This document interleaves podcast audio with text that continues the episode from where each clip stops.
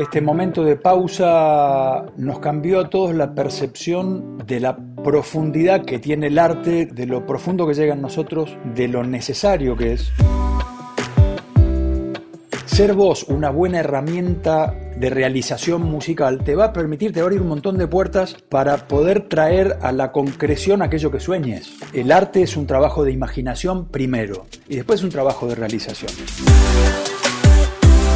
Y no somos Dios, somos, somos unos laburantes esforzados que somos un eslaboncito más en una larga cadena, pero la obra en realidad la hacemos entre todos, entre toda la humanidad.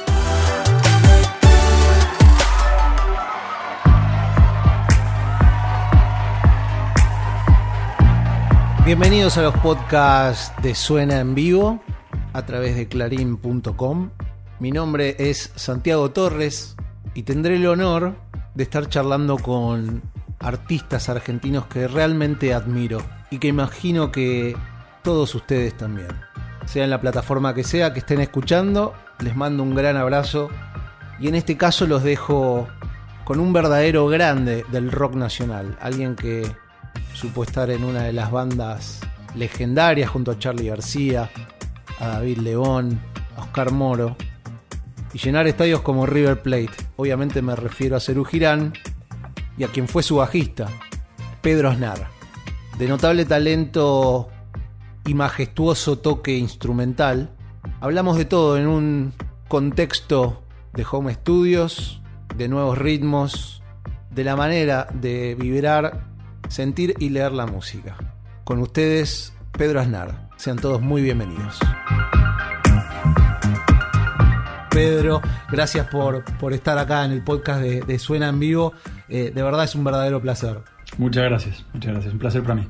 Pedro, un año, el 2020, más allá de, aquellos que escuchen esto en estos días o, en el futuro, viste cómo son ahora, cómo son ahora los dispositivos y la manera de, de incluso escuchar estas conversaciones o escuchar discos que grabaste hace mucho, viste que está todo al alcance de la mano, pero centrándome en el 2020 que estamos transitando en este momento, un año raro, pero también muy productivo para vos, ¿o no? Sí, sí, mira, yo me tomé, me tomé este tiempo como una especie de retiro creativo, si se quiere, ¿no? El, hecho de, ver limitadas las posibilidades de, desplazamiento, de movimiento, de, estar, por supuesto, girando, haciendo conciertos, eh, y eso eh, lo usé como una, como una manera de disponer de más tiempo para, para poder meter la, mano en la masa del trabajo creativo. Y mm, el otro día estuve, estuve sacando la cuenta de la cantidad de música que escribí, es un montón. De, febrero para acá escribí más de 30 canciones. Em, por mi cuenta o, con, en colaboración con, con, otros colegas. Y grabando, y, el hecho de hacer, de hacer estas transmisiones también fue, fue una, una muy linda sorpresa para mí, porque partió de la, de la necesidad y de la premisa de acompañar de acompañar a la gente en, un momento difícil. La hermosa sorpresa fue lo acompañado que yo terminé sintiéndome también. Fue muy, muy lindo, la gente tuvo, tuvo expresiones muy, muy amorosas, me mandaron una cantidad enorme de, de mensajes preciosos, eh, agradeciendo y, mandando fuerza y cariño. Así que realmente fue un, ida y vuelta muy, muy, muy valioso. Alguna vez escuché que mm, la cuarentena le sirvió muchísimo aquellos que tenían, si querés, una autogestión, ya sea para componer, para tocar, para transmitir, para hacer un show, mucho más que aquellos que, que necesitan por ahí que les pongan la alfombra roja, incluso a nivel creativo, ¿no? Quienes se graban en sus casas, quienes también se dan mania a nivel producción o home studio, creo que, que le sacaron más provecho. Y si querés en el sentido ya un poco más picante, es como que la cuarentena ayudó muchos a los que tienen un contenido muchísimo más formado. ¿Lo ves así? Sí, mira, en cuanto a, en cuanto a la infraestructura, por supuesto, el, que tiene, como en mi caso, un estudio en su casa o, que tiene armado, aunque más no sea, un, pequeño lugarcito de, trabajo que está bien, bien armado y bien ambientado, eh, se encontró con que su casa se convirtió en una especie de estudio de televisión. De hecho, un poquito di, vuelta algunos muebles del lugar acá en mi estudio y armé la mesa donde tengo el piano, que es mi mesa de trabajo desde la cual te estoy hablando ahora, la cambié de lugar para poder poner una cámara delante y, que se vea todo el estudio. Y que es súper interesante, perdón que te interrumpa, porque vos decís estudio de televisión, porque de grabación siempre hubo una manera de hacer demos, de componer, de esa, intimidad para hacer, para hacer música. Pero es verdad que ahora se incluye lo audiovisual, ¿no? con todas las plataformas y todo. Claro. Ahora estás, ahora estás transmitiendo sonido e imagen. Con lo cual, bueno, mucha gente se tuvo que poner a, tiro ¿no? del tema de cómo, de cómo hacer el video, de familiarizarse con las plataformas. Em, yo, de hecho, las, las transmisiones, los, los, lives que había hecho desde, mi casa, siempre venía gente de prensa especializada en eso y se encargaban ellos. Y yo, en realidad, lo que hacía era proveer el contenido. Pero en este caso, particularmente cuando recién empezó la cuarentena, me tuve que encargar absolutamente de todo, desde el sonido, la luz, el video, la transmisión, los códigos. Eh, tuve que aprender un montón de cosas, pero, pero lo aprendí rápidamente y, en las primeras tres o cuatro transmisiones como que entré en velocidad crucero y bueno, y pasé a transmitir en estéreo y con ya con una cámara profesional y, una, y una, serie de cuestiones. Si vos ves el, el, primer, el primer live que hice, que fue en marzo, y ves ya, suponete, el tercero, hay una diferencia abismal y fueron apenas 15 días. Totalmente, totalmente. Pedro, eh, en esa actividad que te digo de este año, eh, un crossover tremendo, ¿no? También porque chicos que están empezando, admirando tu obra, muchos redescubriendo obras que en este caso pueden ser, no sé, de Cerú Girán, al alcance, como que también hubo mucho contenido en demand porque la gente tuvo tiempo también de entender lo que era volver a escuchar un álbum completo, poner un vinilo, esa experiencia eh, y a la vez, no sé, lo que va a suceder con, con Horacio, este cruce no solo generacional, sino también de géneros. Estás en un momento de exploración y de diversión, me imagino. Este momento de pausa nos cambió a todos la percepción, incluso de la profundidad que tiene, que tiene el arte, de lo, de lo profundo que llega a nosotros, de lo necesario que es, de lo necesario para no, para no enloquecer, ¿no? porque vivir una vida estrictamente racional eh, te, lleva a perder la chaveta completamente. Y, creo que se valorizaron un montón de cosas, como esto que decís, como el hecho de, de, decir, ah, yo hace tiempo tenía ganas de escuchar este disco completo y nunca lo hice porque siempre andaba saltando de una cosa a la otra hoy voy a hacer esto. O, mm, qué sé yo, yo volví a, leer mucho más que antes. Eh, tenía, me di cuenta que, tenía comprados como 15 libros, súper interesantes todos, y que los tenía ahí para el, para el momento en que pudiera. Y en el momento nunca llegaba. O leía, qué sé yo, en la cinta de correr, mientras hacía un poco de gimnasia, leía un ratito, pero, pero era un ratito corto, de media hora, una hora.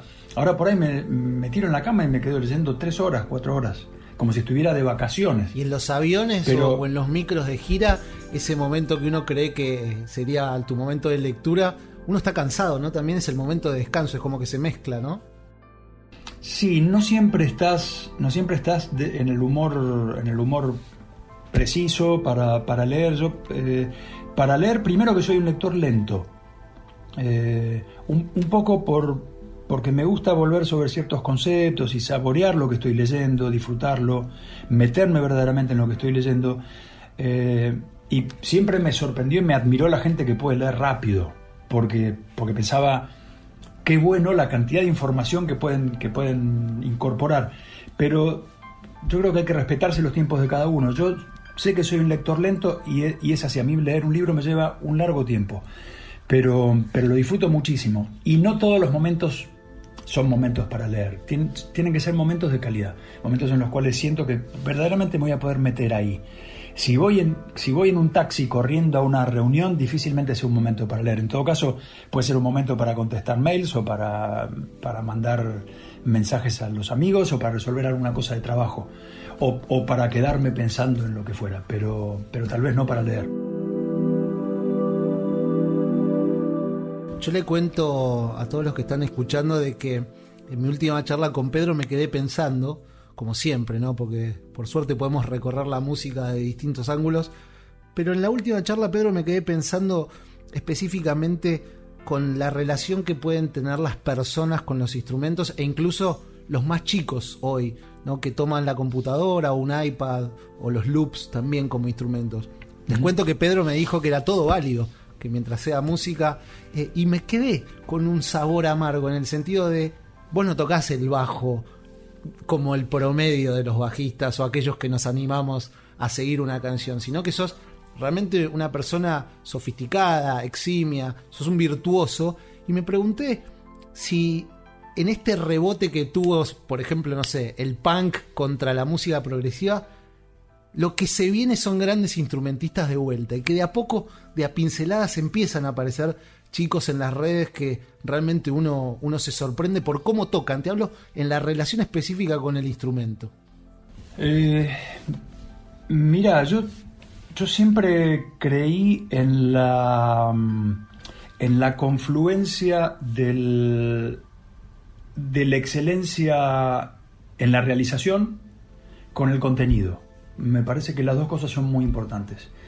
Eh, el, punk, lo digo porque vos lo citaste, es una música que en realidad vino como a patear el tablero de, un, de un estilo que se había convertido un poco como en un en una especie de gimnasia hueca en la cual todo lo que pasaba era era, era demasiado rimbombante y demasiado este, como, como músicos que estaban enamorados de su propio tocar, ¿no? Y donde el contenido era en todo caso discutible.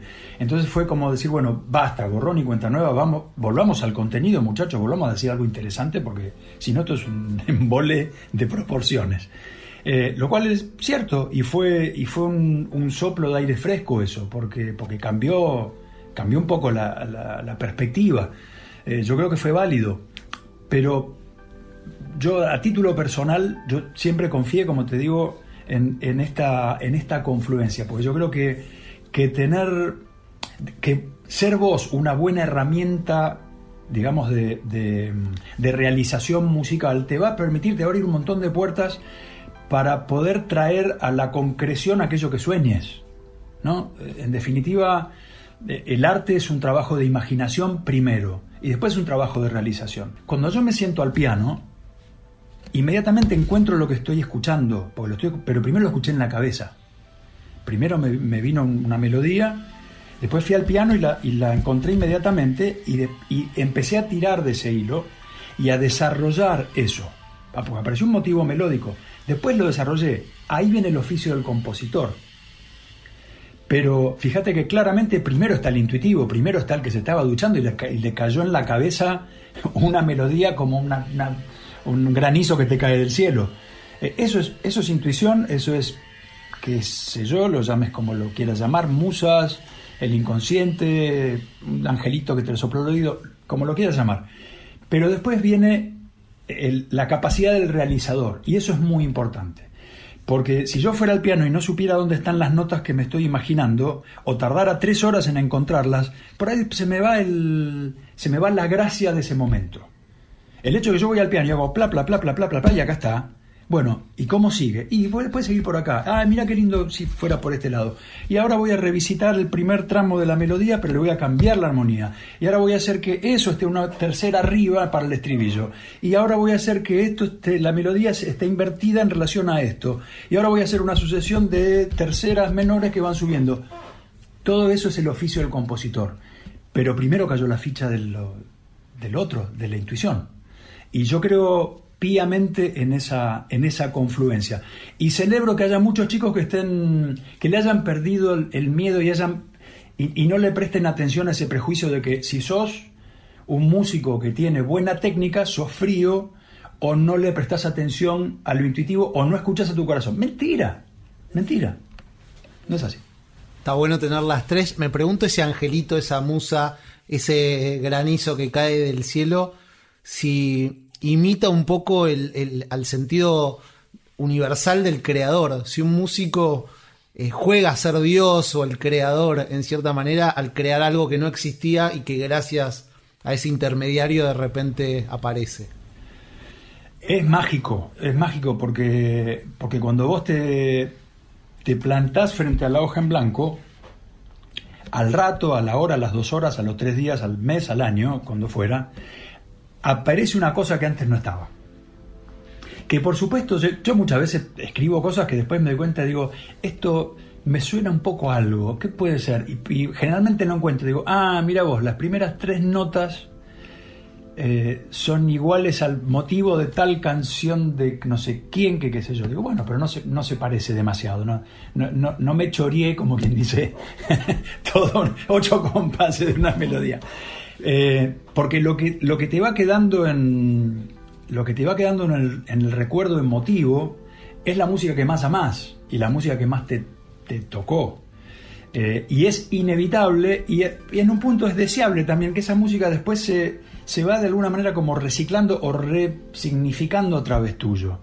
Y lo, lo que somos en realidad, y lo digo esto en relación a esto que decís de jugar a ser Dios, en realidad lo que somos es eh, reformuladores, recicladores y continuadores de, un, de una tradición. ¿no? Yo siempre creo que somos eh, los que tenemos un trabajo creativo, somos eslabones en una larguísima cadena. ¿no? Eh, y, se va pasando la antorcha de una generación a la siguiente y de un autor al, siguiente. Y, y, lo que hacemos es, qué sé yo, vos te sentaste a los, no sé, 10, 12, 15 años a, estudiar Bach. Y después hay un sedimento de Bach que queda en vos para toda la vida. No se va más, o de Mozart o de, de, quien quieras. Eh, porque porque vos aprendiste tu instrumento tocando eso y, y, esas melodías vos las pasaste por el cuerpo, eso es muy importante. Es muy importante, pasarlo por el cuerpo. Hay algo, hay algo que aprende en uno eh, que va más allá de la razón, es, es, es una comprensión y una apropiación en el buen sentido de la palabra eh, que pasa por todo el cuerpo. Y cuando el cuerpo aprende no se olvida nunca más, es como andar en bicicleta. Entonces ese Bach que vos estudiaste a los 10 años, por ahí te vuelve a parecer cuando tenés 40, en una obrita que compusiste. Y vas a decir, ah, mira vos, acá hay un sedimento, estas dos notas, o, o este pasaje acá, o este momento armónico, eh, le, debe, le debe una a, Mozart de la sinfonía no sé cuánto, y, y te da como una ternura, porque te das cuenta que en realidad estás estás un poco eh, volviendo sobre algunas de esas huellas y aportando a su vez lo tuyo, porque vos lo que sos es una, es una combinación de, de influencias, sos, sos un poco un compendio de todo lo que a vos te hizo ser artista. Y en esa recombinación que vos haces, ahí está tu vocabulario. Y esto es tan cierto de vos como de Beethoven, eh, de Mozart, de Bach y de todos los de antes porque, porque todos los músicos hemos venido siempre haciendo eso. Eh, eh, Beethoven fue a estudiar composición con Handel, por ejemplo. No, le, no le cayó todo, no fue que la gente se piensa que ah, Beethoven era un genio y como era un genio, todo le apareció de un día para el otro mágicamente porque vino la, no sé, la Virgen María y le dijo al oído cómo era ser músico. No, el tipo se, se, se sentó en una silla y fue al maestro Handel y le dijo, maestro, yo quiero estudiar composición. Y estuvo años puliendo su talla. Y después fue Beethoven, por supuesto, porque, porque mezcló la intuición con el conocimiento que le, que le pasó a Georg Friedrich. Pero bueno, es así, es una, es una combinación. Y no somos Dios, somos, eh, somos unos laburantes esforzados que, que, somos un eslaboncito más en una larga cadena, pero la, la, obra en realidad la hacemos entre todos, entre toda la humanidad. En ese tipo de, maestros, eh, ¿qué es Charlie para vos? Eh, cuando eras el, pibe también de la banda, para muchos el más virtuoso, estaba Oscar, estaba David, ¿eran maestros para vos o a esa altura ya eras el prodigio compañero? Mira, era, eran y son referentes. Eh, yo, en, el promedio de edades yo era 10 años menor que, ellos tres y, cuando, cuando se forma Cerú Girán yo era como, como medio un, un, un, recién aparecido, a pesar de que yo venía tocando en, en, el rock subterráneo, por así llamarlo, desde los 14 años. O sea que tenía una larga carrera de cuatro años tras de mí. Un mundial. a bueno, mis 18. Es toda la carrera de los Doors, ¿eh? De Doors duró cuatro años. y mm, yo había, yo había crecido escuchándolos a ellos, escuchando a Los Gatos, escuchando a Pescado Rabioso, escuchando el primer disco solista de David, escuchando Sui Generis, sacando las canciones, tocándolas en la esquina con mis amigotes. Eh, o sea que ellos, por supuesto, eran, eran unos referentes, eran como, qué sé yo, como decirte, Beatles, Rolling Stones, sí, Charlie, David, Moro, por supuesto. Eh, a, ese, a ese nivel. Y de golpe encontrarme tocando con ellos tres fue como, madre mía, ¿qué está pasando acá? Eh, a pesar de que siempre digo, y, esto, esto me, causa una, mezcla de pudor, ternura y gracia, que yo a los 18 años era, era un pendejito ambicioso, era, era como que, viste, yo quería cambiar el mundo con la música y, pensaba que, la música eh, era, era, una llave poderosa que iba, que iba a cambiar la historia, que, que en un punto sí, pero no de la manera que yo me lo imaginaba, de otra manera. Eh, tenía, tenía un pensamiento un poco, un poco inocente, un poco naif, si se quiere, en ese sentido, ¿no? Eh, entonces para mí era, era como jugarme la vida en cada nota y, y, buscando las armonías y las cosas y qué sé yo, y, tenía una, una avidez por saber, por conocer, por investigar, que de golpe estar en un grupo de rock, yo ya venía metiéndome en el mundo del jazz y todo eso y la música clásica, estar en un grupo de rock canción era un poco como, parecía contradictorio con el camino que yo estaba queriendo emprender. Entonces había una parte de mí que medio se resistía, como de, pero espera, eh, eh, esto será, esto, esto no parece ser una etapa de lo que yo tenía que hacer, esto parece un desvío. Entonces en un, punto estaba como asustado de decir, ¿hice, ¿hice bien yo en meterme acá o no? después con los años me cayó un fichón patrio que dije, Dios me bendiga por no haberme salido de ahí, por haberme quedado y por haber aprendido y por haber escuchado y por haber prestado atención. Menos mal, o sea, hubo, hubo algo en mí más sabio que, esa, eh, que ese afán por comerme el mundo eh, que me hizo prestar atención. Menos mal, menos mal, porque fue la mejor escuela que podría haber tenido. Habiendo sido tan grande, y, manteniéndote y, has recorrido el mundo, ¿dónde está Argentina para vos en el mapa musical? ¿no? Porque algunos creen que por ciertos artistas de momento estamos muy arriba, otros dicen que estamos muy lejos. Se habla en este momento incluso de, una tercera o cuarta ola de la música latina en, un gran momento. ¿Dónde está Argentina para vos? Mira, yo creo que estamos, estamos atravesando un momento de de redefiniciones y en un momento de, de tener que volver a ganarnos un lugar en el mundo que supimos tener, que fue muy importante, muy importante. Te freno un segundo, cuando decís supimos tener es Gardel, La Negra Sosa, Piazzolla, ¿te referís como a individualidades o a movimientos? Sí, y a, y a Yupanqui, y a Borges, y a Charlie García, y a Luis Alberto Spinetta, eh, y a qué sé yo, eh, y al Cuchile Guisamón, y, eh, y, a Troilo, y a Salgán, ¿no? Y la lista. Esa lista icónica, así a los pósters casi, ¿no? Sí, Cortázar, a Bioy Casares, a qué sé yo, tantísima gente.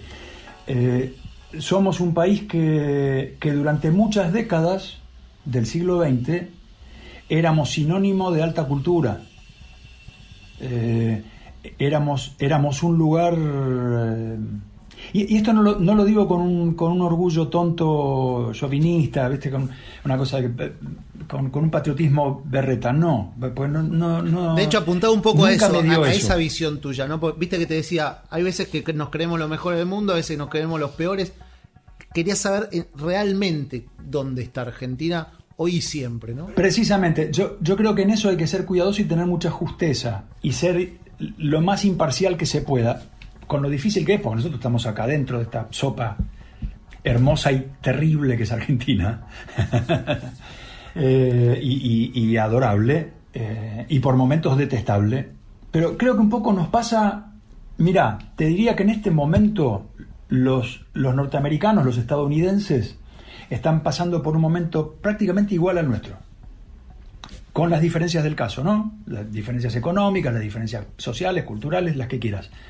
Pero en cuanto a tener que, revalorar el, rol cultural que ha tenido un país y que, y que puede tener, Me parece que estamos pasando por lo mismo, porque em, creo que ha habido en, líneas generales en, el mundo, te diría, ¿no?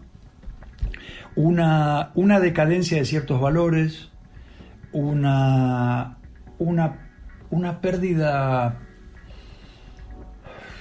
como una pérdida de confianza en lo que la en lo que la cultura es y en lo que la cultura puede lograr. Eh, una especie de cansancio ante, ante la violencia, ante la brutalidad, ante el sinsentido, ante, ante el terror, ante la, ante la violencia que no para, eh, ante, el, ante lo difícil que se hace cada vez más entendernos, porque a medida que vamos aceptando mayores grados de diversidad en nuestras sociedades, es más difícil entendernos. ¿no? Porque hay mucha gente que lo ve como una atomización de la sociedad, ¿no? Como que ahora estamos cada uno en su nicho y cada uno está peleando por su granito de arena. No, siempre hubo esta diversidad, pero estaba oculta bajo de la alfombra y estaba oprimida. Ahora esa diversidad está surgiendo, ahora vemos que todos somos distintos y que todos tenemos maneras, ángulos diferentes, maneras distintas de ver el mundo y que todas esas voces tienen que poder estar contempladas en una democracia. Y esa, esa creo que es la gran es la gran pregunta y es el gran desafío a nivel mundial. Y ahora, volviendo a Argentina, nosotros además de, tener esa, esa pérdida gradual de confianza que ha habido a lo largo del, final del siglo XX y, y, este dubitativo principio del siglo XXI, tuvimos una grave decadencia económica, gravísima. Y creo que eso ha generado también un, montón de pérdidas a un montón de niveles eh, en nuestro país. Vos decías hace un minuto la cantidad de chicos que están apareciendo, que están dedicados a lo que hacen y que, y que estudian y que investigan y que les importa. Yo creo que lo más importante de todo, valga la redundancia, es que te importe. Es lo más importante de todo. Porque que te importe, que no te valga igual, que, que no te valgan madres, como dicen los mexicanos, que no te valgan madres significa que vos te, te vas a sentar a trabajar en lo tuyo, a, buscar, a buscar que tu aporte sea el mejor posible. Y, eso me parece que es el mejor horizonte para un, para un país y para el mundo. ¿no? Eh, que sus ciudadanos y ciudadanas aporten lo mejor que tengan y que les importe que no les dé igual. Me gusta porque te pregunto por música y para vos la música es, es la sociedad. O sea, es el soundtrack de esa sociedad. No, no distinguís eh, eh, si es música o no es música. Es el emergente de esa sociedad. Es el emergente sonoro, es el emergente cultural. Son las historias que nosotros nos contamos sobre nosotros mismos, sobre lo que nos pasa. Por eso es tan importante. ¿Sabes lo que me dijo Horacio? Horacio Lavandera, eh, para, para, los que están escuchando, me dijo que la música urbana siempre fue urbana. O sea, que el tango era música urbana y que el candombe en Uruguay era música urbana. ¿Te sentiste vos un músico urbano? Eh, cuando hacían, cuando te tildaban de rock, ¿era urbano? Cuando hiciste tu disco, tu obra solista, ¿era urbano? ¿O ahora lo urbano hay que entenderlo como latino de la ciudad? E, es como que él le causaba gracia decir incluso que algunos músicos clásicos que nosotros los tenemos ahí como en el pedestal, en realidad eran los músicos urbanos de su época. Eh, habría que definir eh, el, término ¿no? urbano. Yo, en realidad, los rótulos medio que les escapo, me, parecen, me parecen limitantes. Pero mm, sí hay música que tiene que ver con la, con la vida en las ciudades, ¿no? Y con, con el hecho de que las ciudades son estos crisoles donde la gente se encuentra, gente de distintas culturas, y donde se hablan diversos idiomas, y en, el sentido cabal y en el sentido metafórico de los idiomas, donde, donde hay lenguas distintas, tribus distintas. Y, la música que surge de las ciudades es, por ende, una música mestiza. Es una música que cruza todas esas influencias. Y, el rock es, si querés, una música mestiza y la tenés. Es una música que toma de un montón de, de un montón de, de lugares eh, en los Estados Unidos, que es donde nació, ¿no? Porque tiene, tiene un poco de country, tiene un poco de música, que el country es música rural, eh, tiene un poco de canción irlandesa y canción inglesa folk tradicional, tiene mucho de blues, ¿no? de música afroamericana, eh, es heredero del rhythm and blues, que a su vez es heredero del jazz, que a su vez es heredero del blues, que a su vez es heredero de los spirituals, y así podemos ir para atrás. Pero es una música que, que está mezclada de una cantidad de cosas.